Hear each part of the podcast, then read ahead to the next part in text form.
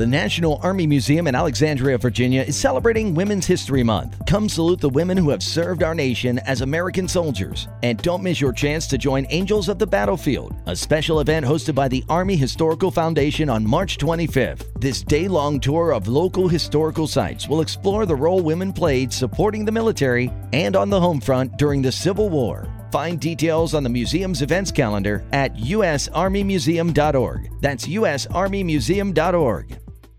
De los creadores de Periódico Central, Revista Rayas y Página Negra, llegan las 3 de Central.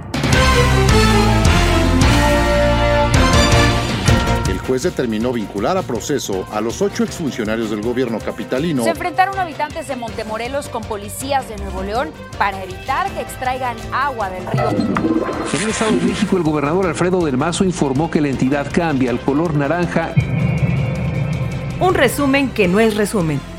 Bueno, sí es un resumen de noticias, pero no es un resumen. Eh, eh, bueno, son las 3 de Central. Hoy en las 3 de Central.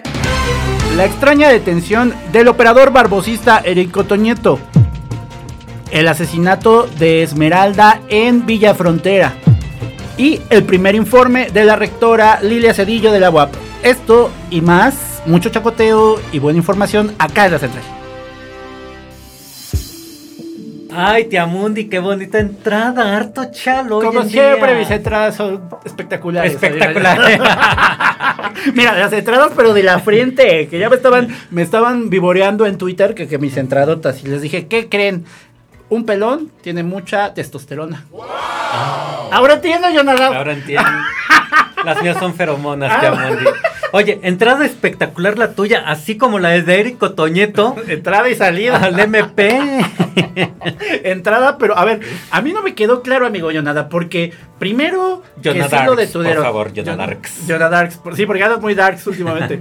Desde el concierto de Ramstein anda muy darks, Jonah eh, primero, se arma un alboroto de aquellos, ¿no? La de San Quintín, dirían, dirían en mi pueblo porque fue la madrugada del sábado, ¿no? Ya digamos las últimas horas del viernes, primeras horas del sábado, este bar, la, la imprudencia, qué, irónico, eh, propiedad de Erico Toñeto, pues tienen a este señor que pues hasta el cansancio muchos han intentado decir que es ex operador barbosista, pero tú y yo sabemos, amigo Yona, que en los hechos nunca dejó de operar para el gobernador Barbosa, ¿para qué le hacemos al cuento? Y entonces lo detienen y se arma un relajo porque decían que las, eh, que las autoridades municipales de Zacatán ya habían denunciado que en ese bar vendían droga.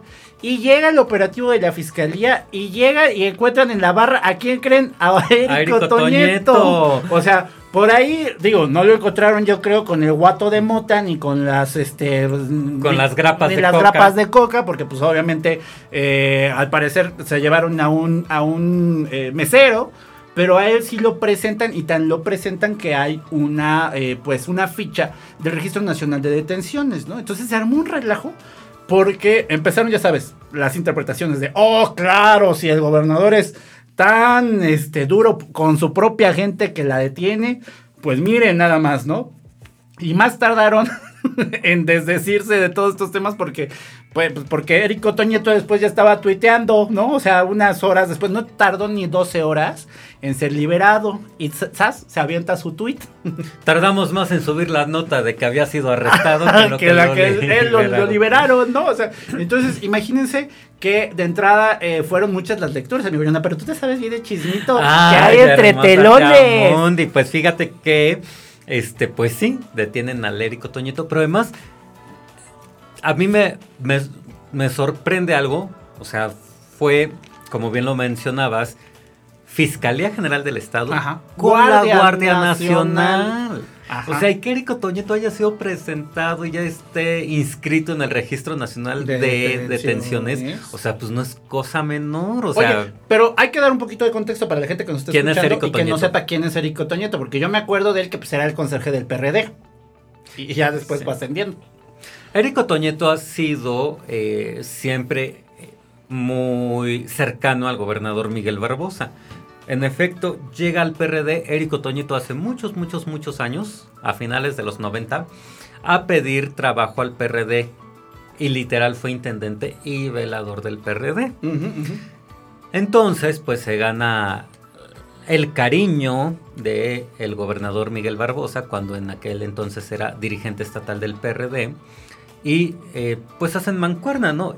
Y eventualmente Erico Toñeto se vuelve la mano derecha de Barbosa en muchas cosas. O sea, se vuelve su mano derecha, su operador político, su confidente. De todo era Erico Toñeto. O sea, Barbosa no confiaba en nadie más que en Erico Toñeto. O sea, y Erico Toñeto era desde que el que le podía escribir una carta hasta ir a negociar con los políticos. O sea, imagínate, era... Eh, Alguien de total confianza para él. Y obviamente en el momento en el que generó un movimiento Miguel Barbosa para llegar primero a la gubernatura de Puebla, pues Erico Toñeto era parte de su gente importante, ¿no? En su primer campaña eh, que sabemos que hubo ahí este, pues todo el tema del fraude electoral y el problema con Luz Moreno Valle, y luego en, eh, pasa el periodo de este interinato cuando fallece Luz Moreno Valle, vuelve a contender Barbosa y vuelve a estar dentro del grupo de Miguel Barbosa, y todos de hecho pensábamos que Eric Toñeto incluso mínimo iba a ser secretario de gobernación. Sí, secretario de algo, pero pues bendito Dios no lo fue.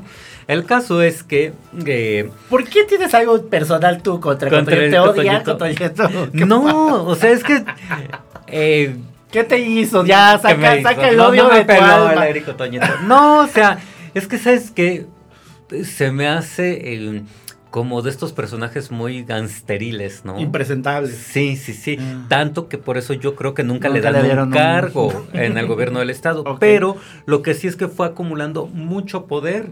Mucho poder y empieza a cometer muchos excesos, tanto que secretarios o integrantes del gabinete se quejaban de él hasta presidentes municipales se quejaban de él todo el tiempo. Es que recuerdo que él incluso impuso varios personajes en todas las regiones del estado.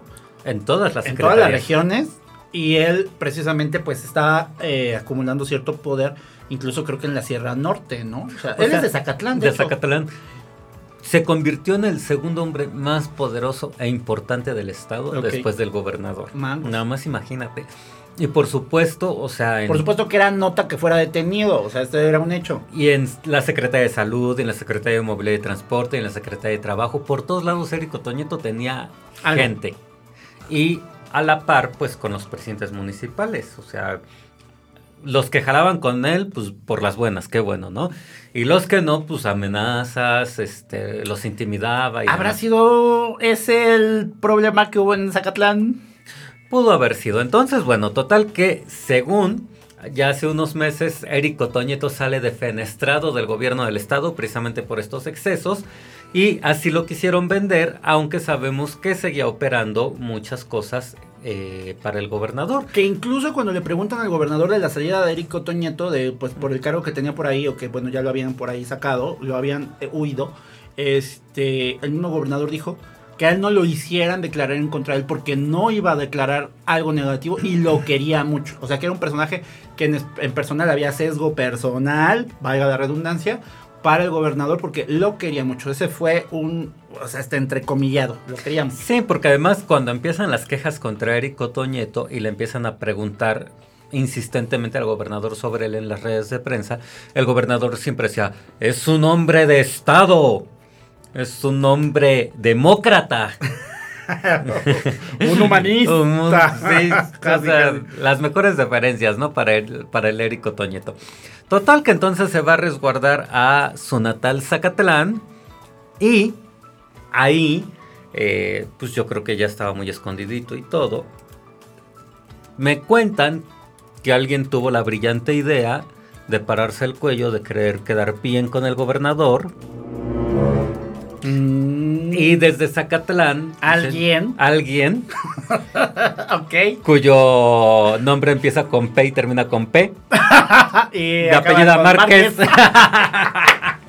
Quiso pararse el cuello con el gobernador y tras. pues, ¿por qué no? A ver si ya no está Erico Toñeto con el gober. Pues miren, si lo encarcelamos está re bien, qué bueno. de estrellita de kinder en la frente. En la, bueno, una frente amplia, por cierto. Porque además el pitazo de la detención de Érico Toñeto sale desde el ayuntamiento de Zacatlán. Para y que lo entrega un comandante de la municipal, así como, él es, él es. Exactamente, porque pues llega la, llega la, este, la policía ministerial, llegan los de Guardia Nacional y que no, pues que la imprudencia, sí, que la chingada y quién es el dueño. Y entonces un comandante de Zacatlán, allá está, es ese, el, ese de rojo, el Érico Toñeto, está en la barra. O sea, y entre operadores lo pusieron. Mangos. Yo me imagino, o sea, que pensaban que la estrategia iba a salir bien para eh, quedar bien, con el gobernador, ¿no? Por supuesto, a mí, como bien lo decías en la introducción, hay algo raro.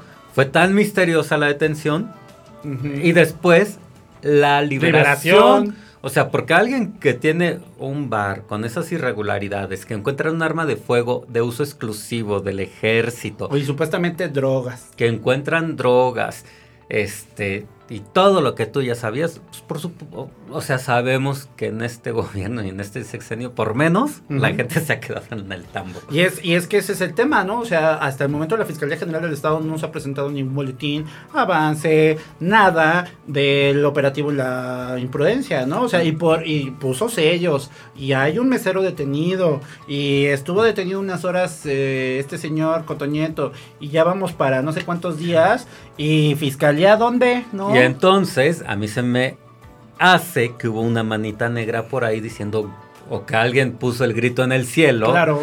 Justamente por ahí el 29 de septiembre de San Miguel. Y así como que ¡ah! Y tras, bueno, no sé si el milagro San Miguel. Y que me lo liberan. San Miguel Arcángel, mire. Que me lo liberan. Sí, o sea, blandió la espada flamígera y tras, ¿no? Y sí, y ya después tuiteó, se peleó, bueno, no, no se peleó con medio mundo en Twitter, ¿eh? O sea, se ha guardado, sorprendentemente ha guardado silencio. Lo que sí dijo fue el gobernador un día después fue que en todo caso a él no le pregunte porque pues finalmente el que tiene que responder por sus temas legales es el propio Erico Toñeto y tiene razón, porque pues ya en teoría ya no forma parte del gobierno, ¿no? Sí, a mí se me hizo muy mesurada la aclaración del gobernador. O sea, yo sí creo que algo pasó ahí por detrás de bambalinas. A alguien regañaron. A alguien regañaron, pero además o sea, imagínate, es que tienen qué pinche cabeza cabe. Bueno. Mira, yo lo, yo lo describí así. Érico Toñeto es el Finnick de los Juegos del Hambre en este sexenio. ¿Por qué? qué? ¿Qué es lo que le dice Finnick a Katniss Everton? En los Juegos del Hambre, no me acuerdo. Que le dice que él compra secretos y que la gente lo quiere mucho por los secretos que tiene. Ah. Pues imagínate. Mira. ¿Qué tanto? O sea. ¿Qué tantos secretos nos esconde? ¿Qué convendrá más tenerlo ahí va, eh, digamos que conviene un cotoñeto feliz un cotoñeto feliz en perfil bajo en su natal Zacatlán comiendo pan de requesón ¿Dónde es más peligroso? ¿Dónde sería más peligroso Eric Toñeto? Ah, pues acá por la capital, ¿no? No, no me refiero a ah. libre o dentro de la cárcel. No, pues libre. No, dentro de la cárcel. Ah, ah sí, sí. Pues imagínate si todo Ah, peligroso, sí, claro, sí. No, no, no. O sea, no, yo no me quiero ni imaginar todo lo que sabe y hacerlo enojar y. bueno. E, es muy extraño. O sea, finalmente este caso, el extraño caso de Eric Toñeto y su detención, detención desalmada, por manos de, los dueños del pan de Zacatlán. pues está muy raro, pero esa, esa fue la primera de Central, amigos. Vamos de un corte y, regresamos. Podcast hay muchos. El del verdadero periodismo irreverente está acá en la Central. Síguenos en Twitter, arroba Central Puebla. Jesucristito Redentor te amo. Cuéntanos. No, pues si algo que nos está quitando el sueño, honestamente, a muchos, es este caso de una madre buscadora que fue, eh, pues, asesinada esta semana en Puebla. Eh, estamos hablando del caso de Esmeralda, eh, Esmeralda Gallardo, una mujer que pues sufrió la desaparición de su hija Betsabe y que pues recordamos que a principios de, enero de 2021 Betsabe junto con otra amiga desaparecen en la zona de la central de Abasto de Villafrontera. Villafrontera. Y eh, las dos iban supuestamente a hacer un depósito bancario en una moto que les habían dado sus empleadores y supuestamente tenían que depositar ese dinero. Fue lo último que supieron de ellas. La mamá, y no solamente la mamá de ellas, sino la, bueno, la mamá de las dos chicas, las mamás, familias, primos, parientes, todos, por cierto, conocidos de la zona de Villa Frontera, ¿no? Amigos de, de, de mucha gente de Villa Frontera, eh, pues fueron mujeres, mm, bueno, se- que empezaron a moverse, ¿no?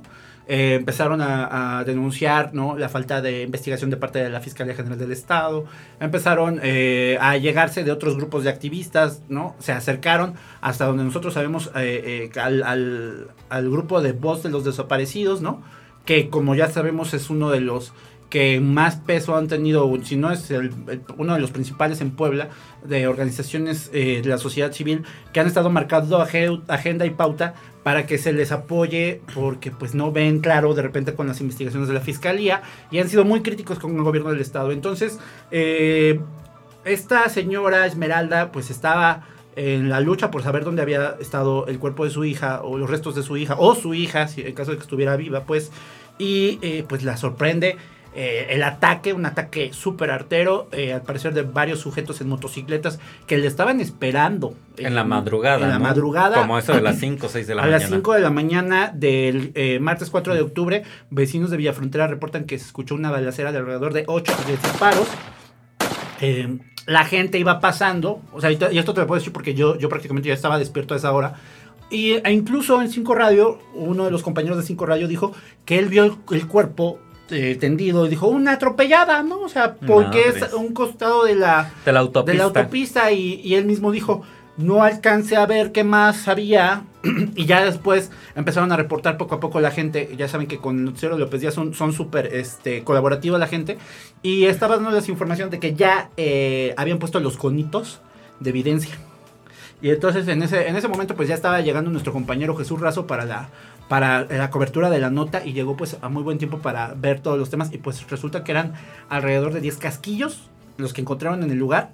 La versión de los vecinos fue que eh, unos, uno- unos- un grupo de hombres, al menos cinco, en, por lo menos en dos motos, eh, la estaban esperando y le disparan. No sabemos si de distintas armas, una sola arma, yo creo que debieron ser varias por el, número de disparos.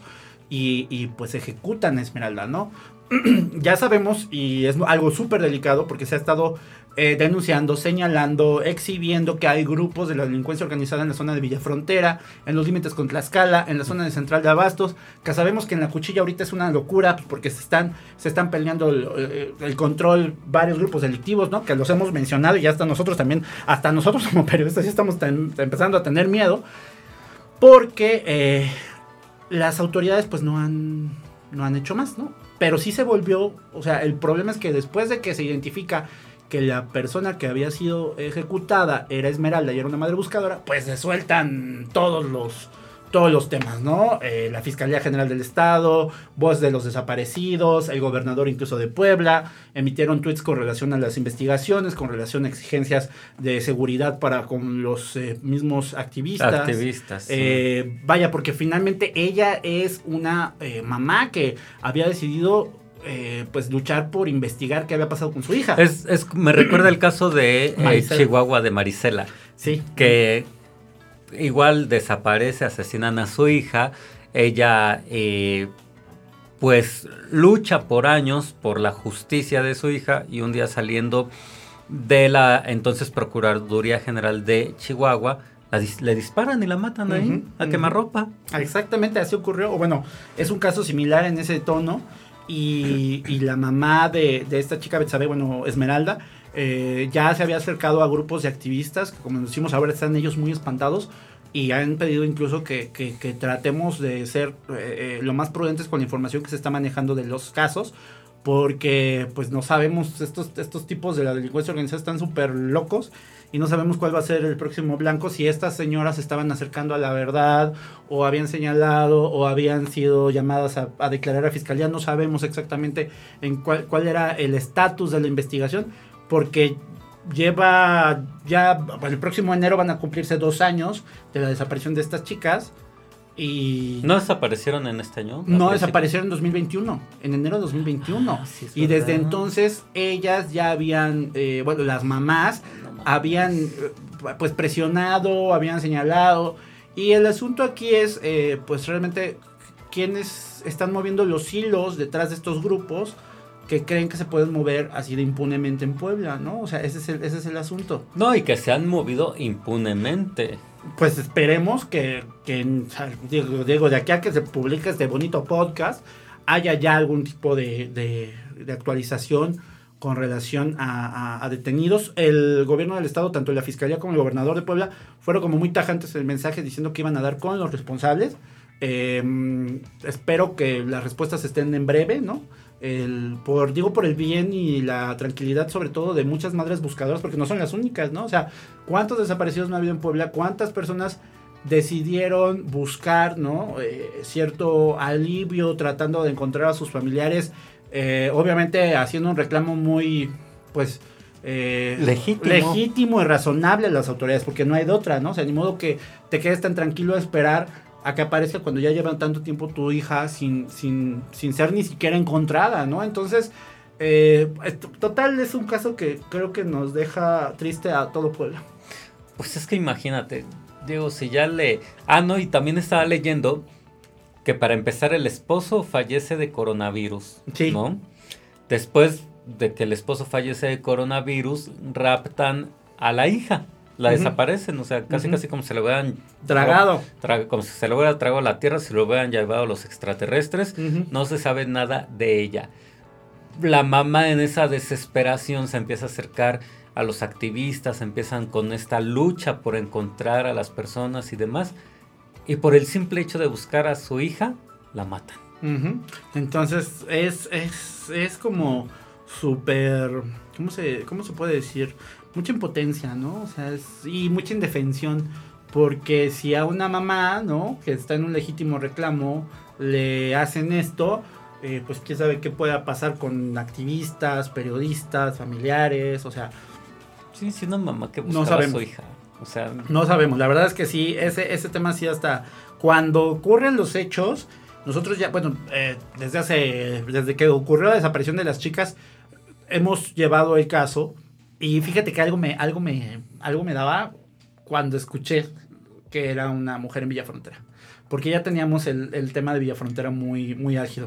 Porque ya tenemos a los pillines por ahí, ¿no? Ya tenemos a los Pero además el tema revivió en esta semana, ¿no? Revivió en los últimos días, porque precisamente hay, hay gente que está interesada en que no se olviden estos casos, ¿no?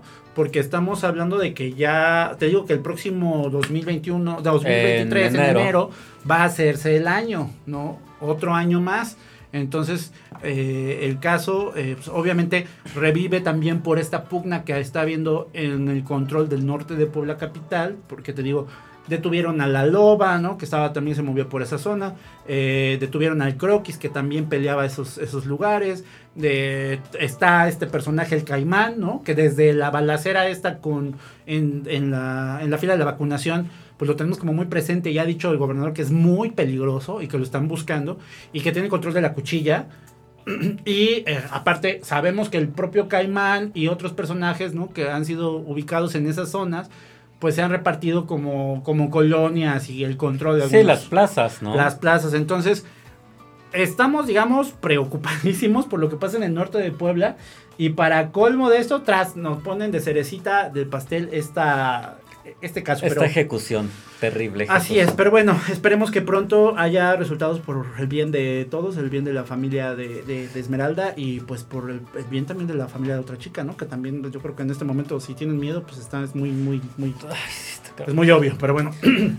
Vamos hasta aquí la segunda, una segunda de central muy triste. Regresemos. Dicen que TikTok es adictivo. No tanto como nuestra información y nuestros videos. Encuéntranos en TikTok como arroba periódico central 1. Ay, mi hermosa Mundi, pasando a temas más cotorrones. más tranquilos. Este martes. Más de socialité. Más de socialité. Regresó la socialité, la crema nata y nata de Puebla Ay, sí es cierto, ¿verdad? las planas mayores, los eventos de músculo político. Oye, y hablando de músculo, bueno, no sé si sea como músculo político, pero ¿quieren un chorro los universitarios a Cedillo? Sí. ¿Mucha porra? Este martes 4 de octubre fue el informe, el primer informe de labores de la rectora de la UAP, Lilia Cedillo Ramírez. Y atrás quedaron esos tiempos, ese pasado oscuro Ese de encontronazo división, ese entre encontronazo entre la UAB y el gobierno del Estado, porque recordarás que le hacían harto vacío a Esparza, y no es que Sí. me caiga bien Esparza, ¿no? Pero pues había harto vacío. Déjate el vacío, la persecución, los señalamientos, las Y ahora ya llegó mi cover, llegó mi amigo Sergio Salomón, presidente del Congreso del Estado. Sí, la primera plana en primera fila, ¿eh? Minora O sea, Escamilla también ahí anduvo abrazando a Lilia Cedillo. Bueno, hasta Lalo Rivera. Lalo Rivera. El hasta arzobispo Doher. Doher. Sí, claro, acuérdate que siempre invitan a los ex rectores. Solamente un ex rector no llegó, ya sabes. o bueno, estaba Doher, los dos Dohers, ¿no? Que estuvieron por, el, Mm. por el rect- la rectoría. Eh, estuvo, estuvieron hasta el prácticamente cerraron filas los, los rectores de Puebla, ¿eh? O sea, Sí, interesante. de las universidades privadas. Todas las universidades privadas también, eh, la titular de la NUIES eh, estaba, nos mandaron una subsecretaria federal que también llegó, ¿no? O sea, como representante, de la SEP. eh, rector este, de la Ibero, de la el rector UPAE, de de la. Todos, todos, la de la Este, UTLAB.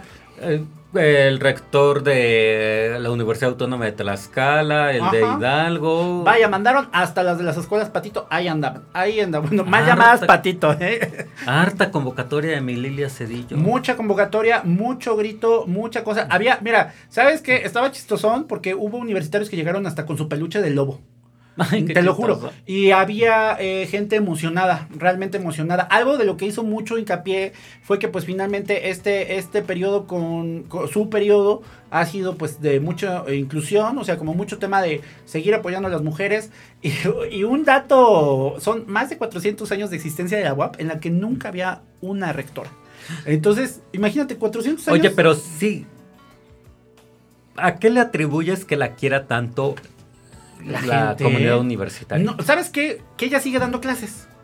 Y es algo que ella sigue presumiendo, ¿no? Y está bien, porque entonces es una rectora que no solamente se queda en las cúpulas de la, de la universidad, sino que baja a las aulas.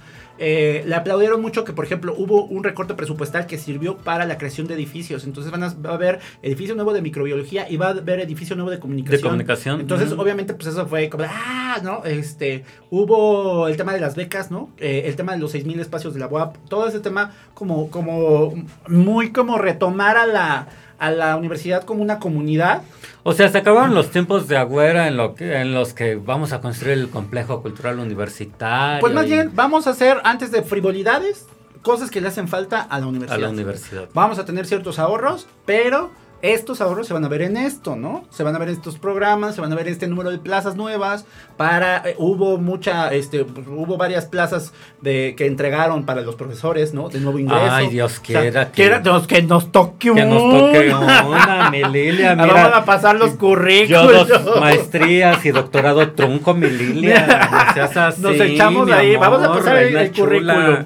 El chiste es que la UAP como tal eh, se notó una comunidad, o sea, realmente hubo una eh, un buen eh, llamado, un, un buen mensaje de comunidad, cosa que ya tenía rato que no Y veíamos. además está padre porque, o sea, eh, a diferencia de los últimos rectores, eh, digamos que ella sí es de la base de la UAP, Sí. o sea, desde Sí. estudiante de la UAP, Ujú. docente de la UAP, investigadora de la UAP, se sabe, o sea, ahí sí hasta cada rincón de la UAP se ha de Aparte que da algo, a mí me da como ternura, yo la quiero abrazar, o sea, la verdad es que estaba en el podium hablando, ¿no? Y este, y contrario a lo que pudieran pensar, eh, no es una mujer fría, ¿no? Entonces ella puede cometer errores, pero es así estas que se ríe porque se le fue la palabra, pero da, da esta, esta calidez como de, soy humana, no soy una, no soy de estas viejas políticas de, de, la UAP, ¿no? Porque a veces eso era lo que pasaba, que muchos académicos empezaban a hacer política dentro de la universidad y se olvidaban de hacer academia.